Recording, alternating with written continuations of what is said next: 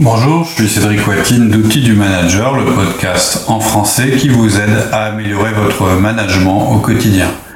Aujourd'hui, nous allons aborder un nouveau sujet, les 90 premiers jours de votre prise de poste.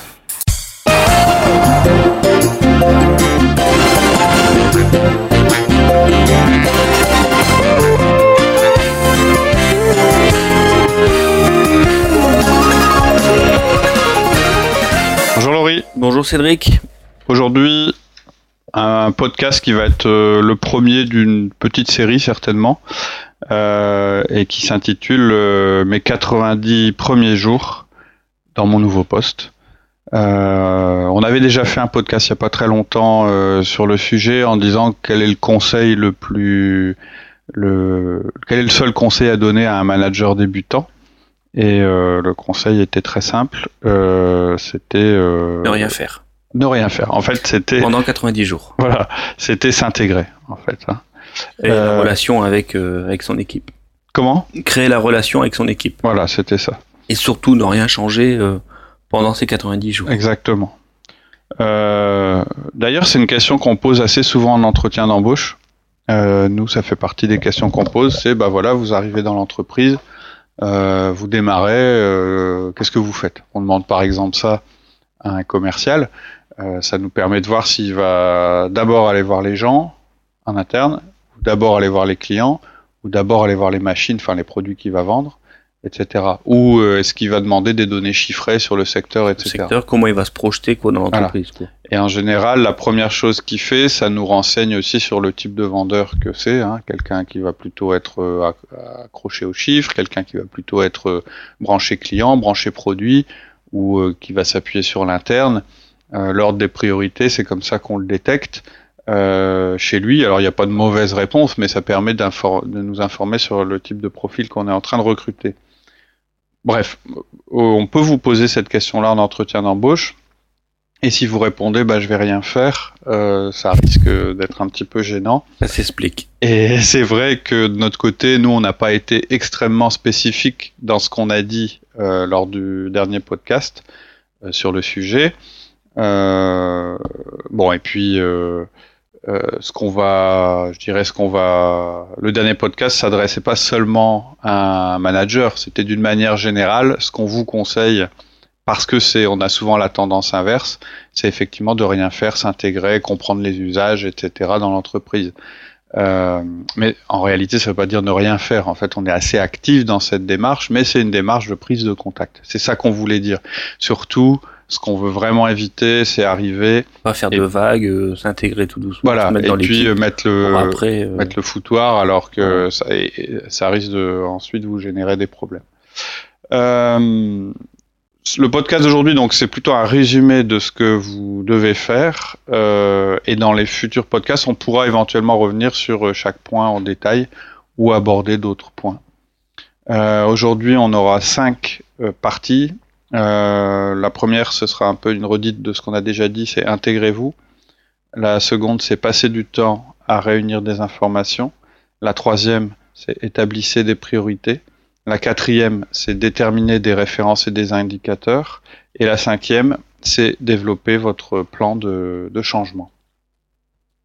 Donc première partie, intégrez-vous. Donc euh, comme on le disait, on a fait un podcast en disant qu'on devait faire cela au départ comme je disais tout à l'heure, ça veut dire pas forcément, enfin ça veut pas dire qu'on ne va rien faire, mais ça veut dire qu'on va pas essayer de tout changer. Déjà, pourquoi est-ce qu'on vous dit ça? La première chose, c'est par rapport à votre équipe qui doit faire face à un changement. Et ce changement, c'est votre arrivée. Il faut déjà qu'ils intègrent ce changement. Euh, Tout à fait. Que vous soyez, ouais, que vous soyez manager ou même que vous soyez membre d'une nouvelle équipe, le fait d'introduire une personne dans un groupe c'est une perturbation pour le groupe. Je dis pas que c'est négatif dans le long terme, évidemment, mais à court terme, c'est une perturbation et elle est négative. Pourquoi? Parce qu'elle demande du travail et elle change toutes les relations qui s'étaient établies entre les personnes. C'est-à-dire, c'est pas juste une nouvelle personne qui arrive, c'est toutes les relations entre cette personne qui remplace peut-être une autre et les gens qui sont changés, mais aussi ça réétalonne les relations entre les personnes elles-mêmes un groupe, c'est un ensemble de relations. On peut le voir comme un nœud, enfin comme un nœud de relations différentes. Vous enlevez une personne ou vous ajoutez une personne, tous les nœuds doivent se refaire et ils vont se refaire d'une manière différente. Donc c'est pas un petit événement. Euh, si vous pensez que c'est un heureux, événement pour ceux qui le subissent, vous vous trompez. Euh, pour l'instant, c'est au mieux neutre ou au pire euh, un problème. Alors peut-être pas un traumatisme, mais c'est quand même, euh, voilà, c'est un événement. Euh, oh là là, va falloir tout, tout lui expliquer. On, va passer du temps. On la connaît pas, comment elle va travailler. Voilà. En général, les gens voient ça comme une déstabilisation de l'équipe surtout s'il y a des C des, et des D. Euh, bah, je dire, un I va peut-être trouver ça sympa, mais il y a beaucoup de profils qui risquent de réagir effectivement en disant oh là, va falloir tout lui réexpliquer, euh, il va faire des bêtises, on va devoir travailler plus, etc., etc. D'ailleurs, c'est une question qu'on a en général quand on fait un recrutement, c'est euh, bah, le coût de formation, enfin le coût en, en termes de temps, pas seulement d'argent, mais en termes de temps de la formation de la, de la personne qui va arriver. En plus, euh, d'une manière générale, il est assez rare que les entretiens d'embauche impliquent les collègues. En général, c'est le chef qui embauche. Et donc, votre présence, elle est perçue comme étant imposée par le management. C'est quelquefois une bonne nouvelle pour eux, et parce que c'est une aide, hein, une équipe qui est complètement débordée, ça peut la rassurer que quelqu'un arrive. Mais il y a toujours euh, ce changement de relation. Euh, il peut y avoir, euh, nous, nous, on fait en général participer l'ensemble de l'équipe ou une grosse partie de l'équipe au recrutement, justement pour éviter ça. On veut que la personne qui entre ait été choisie par ses pairs. Euh, alors, euh, c'est jamais 100% positif. Au les gens en direct, quoi. Mais voilà, si, si, dans les personnes qui recrutent, l'une d'elles pose un veto et qu'elle le justifie, on n'embauche pas. C'est la règle chez nous. C'est pas forcément le cas partout. Donc effectivement, euh, vous pouvez comme ça vous retrouver au sein d'une équipe avec euh, euh, votre arrivée qui n'a pas vraiment été annoncée ou bien avec peu d'informations qui ont été divulguées à votre sujet. L'autre point aussi qui est important, c'est qu'il y a très peu de boulot. Aujourd'hui, vous serez capable de tout faire tout seul. Vous aurez besoin des autres et ils auront besoin de vous. Vous devrez donc collaborer. Donc si en arrivant, vous commencez à faire des changements, à suggérer que la manière de travailler est pas bonne, etc., même si eux peuvent avoir une bonne impression au début, mais que vous vous mettez à faire des erreurs, vous allez brûler votre relation. Et quand vous aurez besoin de cette relation pour la collaboration, etc., vous ne pourrez pas l'utiliser. Euh, aussi critiquer, dire ah bon c'est comme ça que vous faites ça, mais attendez moi où j'étais avant c'était pas ça voilà. vous perdez du temps, vous travaillez mal. ça sous-entend que vous travaillez mal. Voilà, vous n'allez pas dire vous travaillez mal parce que vous savez que c'est pas euh, ça qu'il faut dire, mais, les gens vont penser. Hein, à chaque fois que vous mettez en place un changement dans une équipe ou ou dans un travail ou dans des processus, etc., vous sous-entendez que la manière d'avant était pas bonne, sinon vous la changeriez pas. Bon, après, vous pouvez expliquer que les choses ont évolué et que la manière était bonne il y a six mois et qu'elle l'est plus aujourd'hui, etc.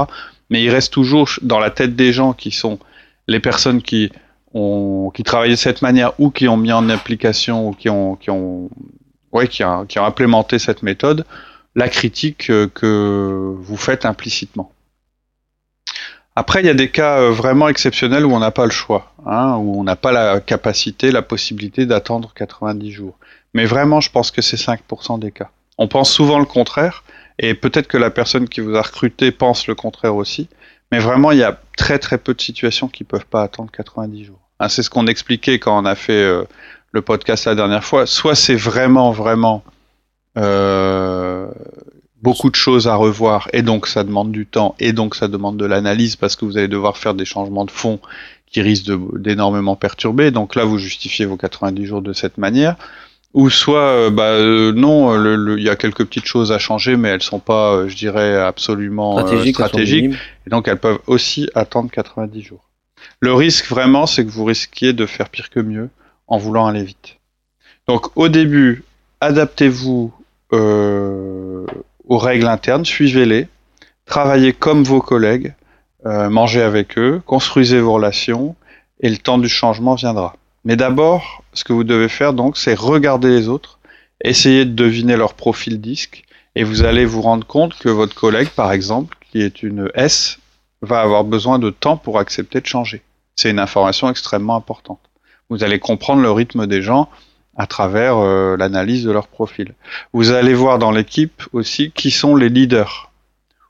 Soit les leaders d'opinion, c'est-à-dire les personnes qu'on écoute, ou soit aussi les meilleurs contributeurs tels qu'ils sont considérés par le management. Dans une équipe, euh, une question à poser euh, à votre prédécesseur si vous prenez une équipe en charge, c'est bah, c'est qui les meilleurs dans ton équipe? En général, vous n'avez pas besoin de lui poser parce qu'il va parler que de ces personnes-là. Ou alors, il va vous parler vraiment de la personne qui pose un problème. Mais voilà, dans tous les cas, il faut que vous regardiez qui vont être les piliers sur lesquels vous allez vous appuyer. Et pourquoi? Par exemple, un tel, il est reconnu parce qu'il a un très bon réseau, dans l'entreprise, euh, de manière informelle, euh, mais et même s'il n'a pas, euh, je dirais, un poste hiérarchiquement supérieur aux autres, il a ce, pouvoir de, de, de, faire levier sur des choses dans l'entreprise. Et c'est un pouvoir implicite. Il a une très bonne relation avec le responsable informatique, par exemple on y reviendra en détail hein, sur toutes et ces choses. Ça va être une bonne aide euh, pour l'intégration et la mise en place par du changement ou des choses comme ça. Ou un tel qui parle jamais, donc euh, à propos de qui vous vous disiez, bon lui, euh, il a pas l'air, euh, je vais pas pouvoir m'appuyer sur lui, de toute façon il parle jamais, etc. En réalité, c'est quelqu'un qui parle peu, qui est la mémoire de l'entreprise et puis il maîtrise un certain nombre de choses. Il connaît très très bien l'historique, par exemple. Donc c'est quelqu'un d'intéressant. Donc voilà, vous allez euh, d'abord, euh, pendant un premier temps, comprendre les gens, voir comment ils fonctionnent, les procédures, les processus, et vous allez les ces procédures, ces processus, ces manières de travailler, vous allez les expérimenter, vous allez sentir comment ça fonctionne, ça va enrichir votre analyse.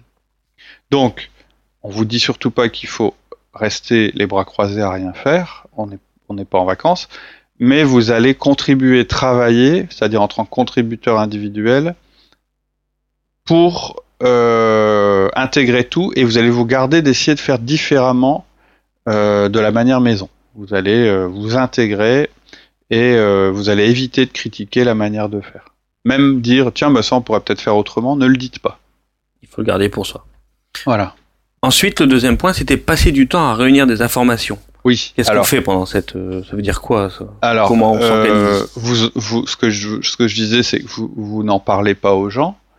Euh, sauf si euh, vous voulez valider des choses, mais vous avez un carnet, un crayon avec vous, ou euh, toute autre manière de prendre des notes. Et pendant les réunions, après les réunions, vous prenez des notes sur les personnes d'abord. que vous soyez un D, un I, un S ou un C, vous devez comprendre que tout dépend des gens.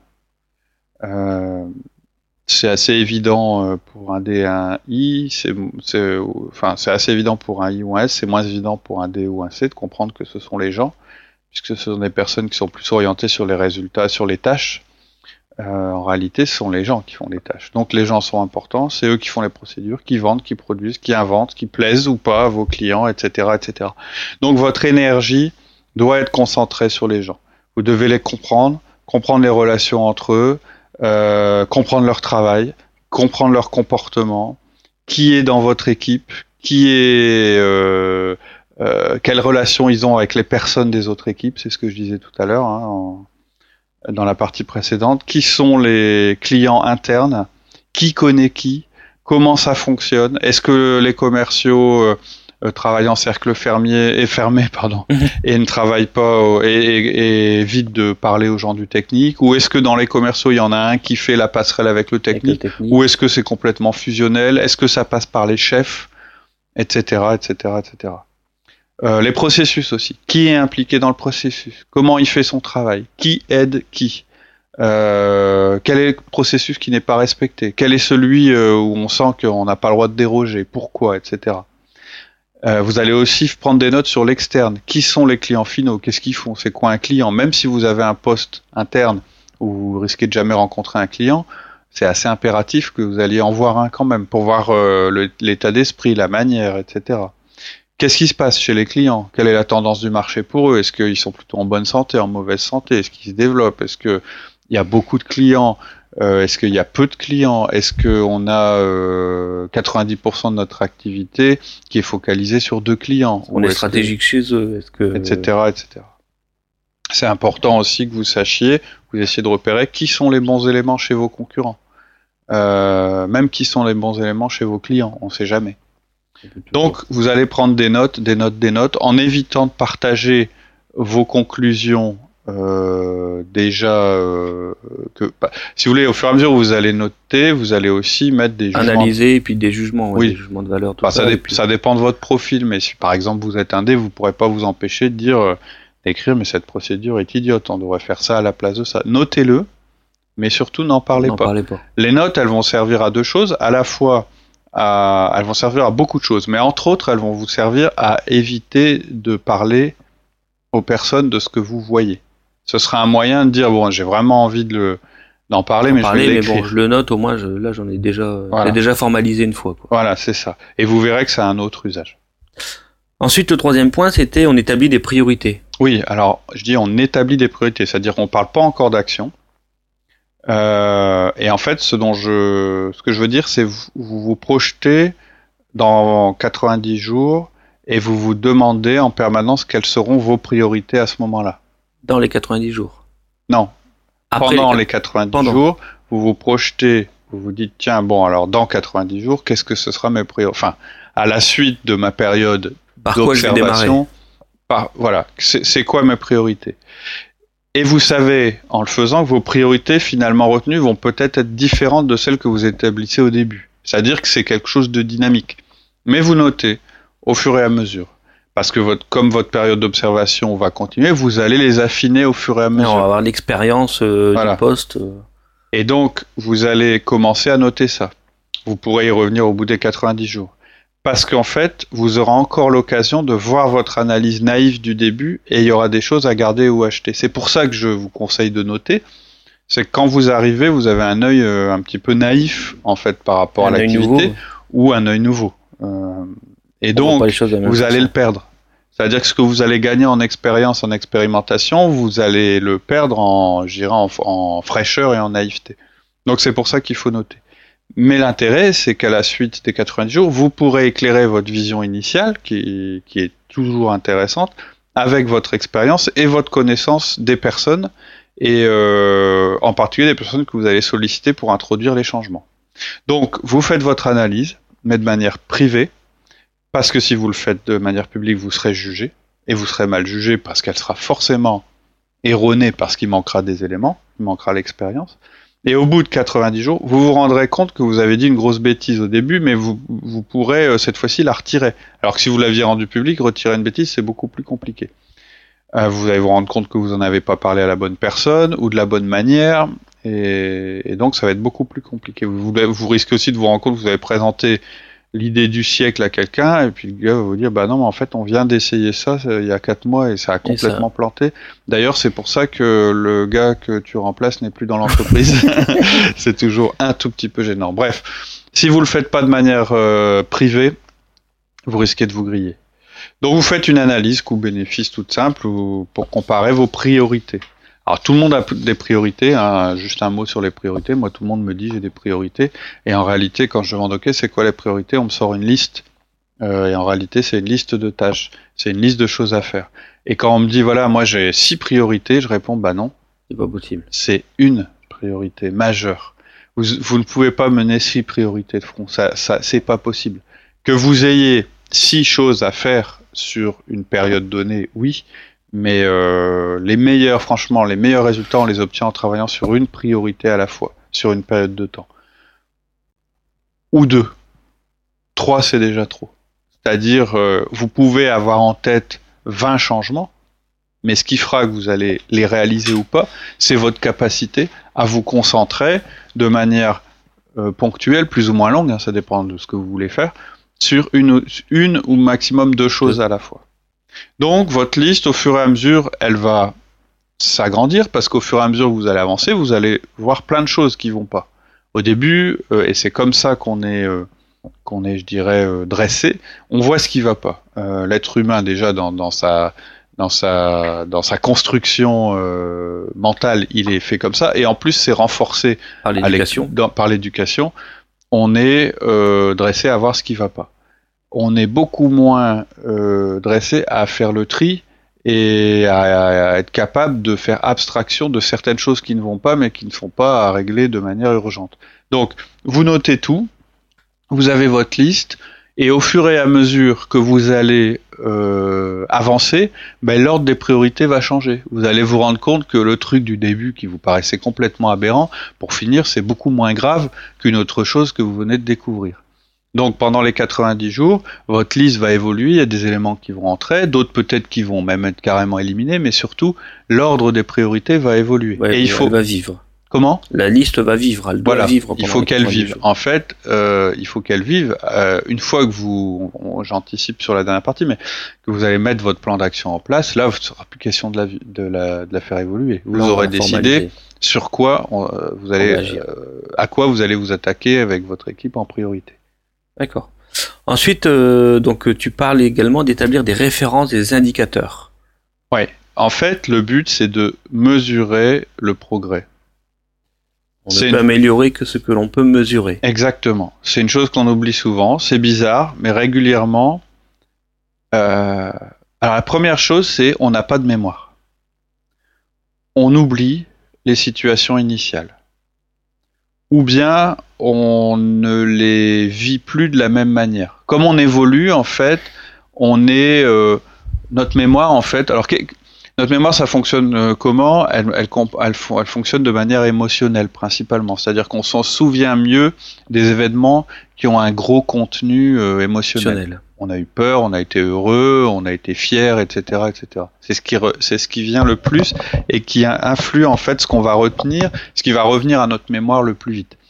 Euh, et du coup, bon bah chez certaines personnes, ça, peut éventuellement vouloir dire qu'elles ne se souviennent que des choses négatives ou bien euh, qu'elles se souviennent du bon vieux temps sans vraiment pouvoir euh, mettre quelque chose là-dessus.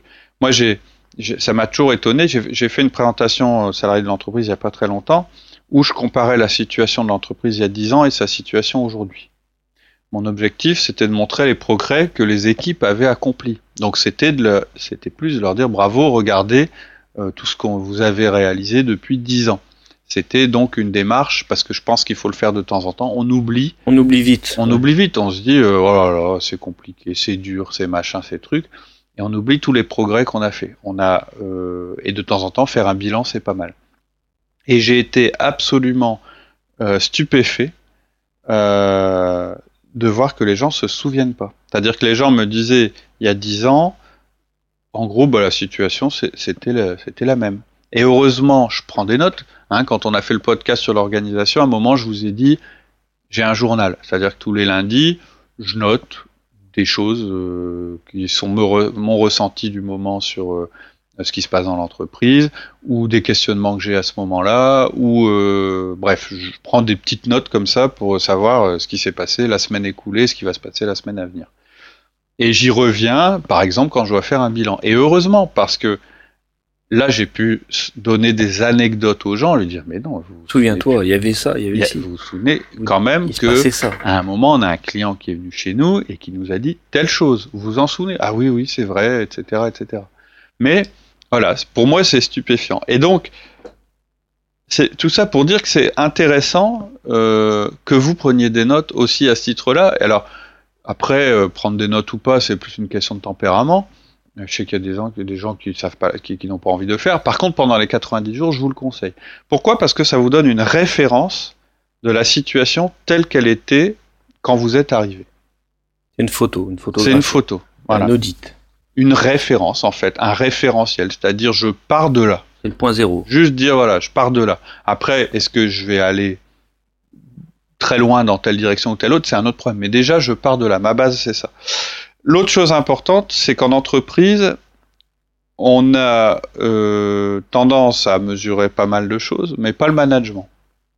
On sait, or, ce que tu viens de dire, c'est vrai. Tu viens de dire, on peut améliorer, on peut pas améliorer quelque chose qu'on mesure pas. Et effectivement, euh, très souvent, on voit que les gens nous disent, bah, je fais des efforts parce que ça, ça va pas, je voudrais le changer. Mais en réalité, ils n'ont aucun système mesure les, leurs résultats. De, se donner des repères. Hein. Ni aucune notion de là où ils veulent arriver. C'est-à-dire, le moment où ils vont dire Ah, ça y est, je suis arrivé. C'est quoi? C'est quel moment? Le jour où je pourrais me dire, c'est-à-dire le rêve en fait. Me dire voilà la situation d'aujourd'hui c'est ça, je rêve à ça. Quand je parle de rêve, c'est une image, c'est l'idéal. L'idéal. C'est-à-dire dire bah moi j'arrêterai mes efforts quand le taux de reliquat, je dis n'importe quoi, hein, quand le taux de reliquat euh, sera inférieur à 5. Voilà. Quand j'aurai que deux reliquats, euh, que 5 reliquats en cours, euh, bah, j'estimerai que mon service client est parfait. Euh, sauf que en général, euh, d'abord on le mesure pas forcément, mais on fait beaucoup. Ah oui, oui, j'essaye de réduire les reliquats parce que les clients râlent. Euh, ok, ils sont à combien aujourd'hui Qui les clients? Non, les reliquats, bah je, je sais pas trop, mais ils râlent. Ok. Euh, bah, Iral, ok, combien De combien t'as réussi à les faire baisser? Bah, je sais pas parce que en fait. Euh... Ou combien de clients râlent? Oui, ou combien de clients râlent? Enfin, après, ou combien, de clients sont satisfaits? Absolument. Après, oui, c'est plus positif, mais c'est plus dur à mesurer. Euh... C'est l'indicateur qu'on vient de mettre en place. Chez nous, oui. Comment ça... Euh, on a mesuré la satisfaction client La satisfaction, ouais, c'est-à-dire le nombre de félicitations et de les petits smileys qu'on a. Et c'est là qu'on s'aperçoit qu'on en reçoit quand même assez souvent. Oui. Et si on le mesure pas, les gens disent bon, le voit pas. client il s'en fout, il trouve ça, il trouve que c'est normal. Quand on commence à dire, mais non, il y a tel client qui nous a dit ça, qui a fait tel témoignage, etc. La vision euh, les choses été inversées. Donc, euh, faire un effort euh, sans savoir s'il va porter ses fruits, c'est embêtant. Et pourtant, euh, c'est pas très compliqué. Et c'est lié à vos priorités.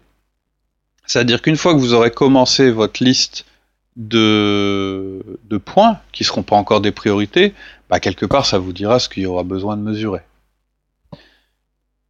L'autre chose aussi à faire, hein, c'est essayer toujours, toujours, toujours, toujours de vous raccrocher à des indicateurs existants plutôt que d'inventer de nouveaux indicateurs.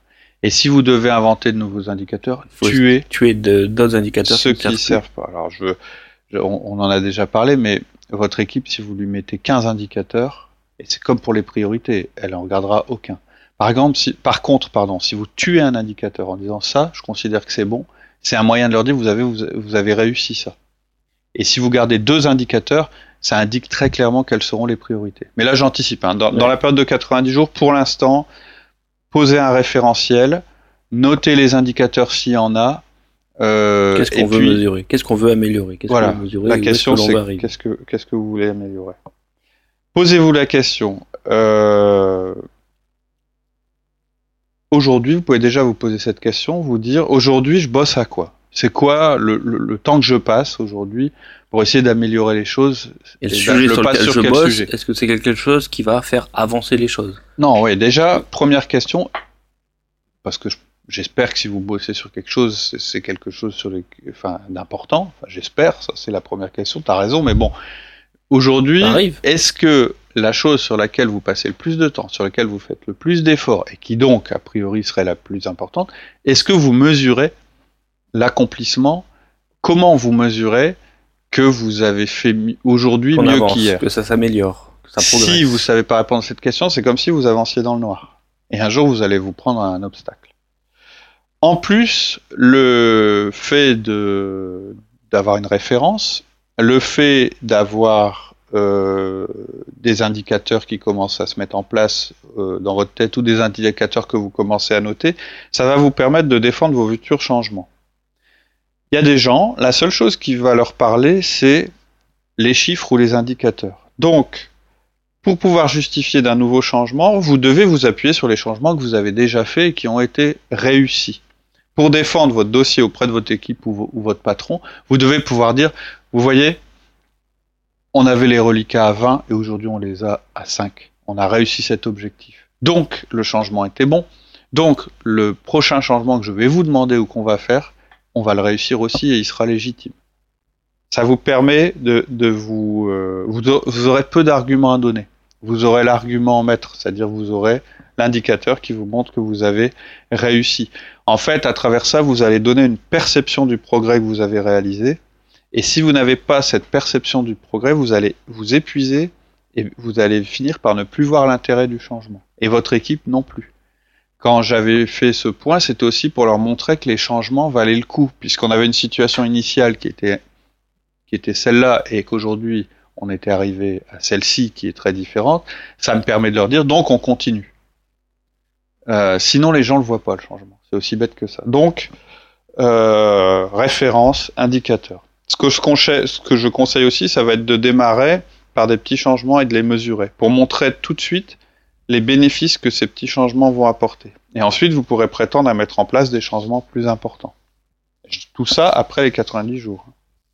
Donc voilà, votre première priorité, ça va pas être forcément la plus spectaculaire, euh, mais c'est peut-être celle que vous serez certain de réussir. Plus enrichissante dans tous les cas. Oui. Ça va être celle où, qui va devoir être riche en informations et en, en, en collecte de données. Et après, dans la sélection de vos priorités, vous verrez, ça c'est à vous de juger, vous n'allez pas forcément mettre en haut le changement le plus radical, ou ça dépend de votre équipe. Hein. Vous allez peut-être choisir, non, je vais choisir le changement le plus facile mais qui va apporter le plus de bénéfices. Qui va nous donner un succès. Ou bien le plus symbolique. Ou bien, ça va dépendre de vos priorités. Qu'est-ce que je veux? Je veux montrer que maintenant, euh, j'enlève les contrôles dans l'entreprise, je fais confiance. Donc ce sera ça que vous ferez en premier. Et vous utiliserez une mesure ou euh, qui est symbolique pour montrer, euh, mais ça au bout de 90 jours. Ça, vous pouvez absolument pas le déterminer en arrivant, c'est impossible. Alors c'est peut-être frustrant hein, pour une partie d'entre vous, tout ce que je vous dis. Euh, vous alliez prendre le poste, vous étiez au taquet, vous étiez prêt à tout faire changer, vous étiez remonté à 100%. Et moi, je suis en train de vous dire vous intégrez, il faut vous adapter, il faut observer, il faut prendre des notes, il faut pas prendre le plus gros challenge en premier. Bon, J'espère que je casse pas trop votre motivation, mais, je le, si je le fais, c'est pour la bonne cause, c'est que je pense que c'est la meilleure approche dans 95% des cas.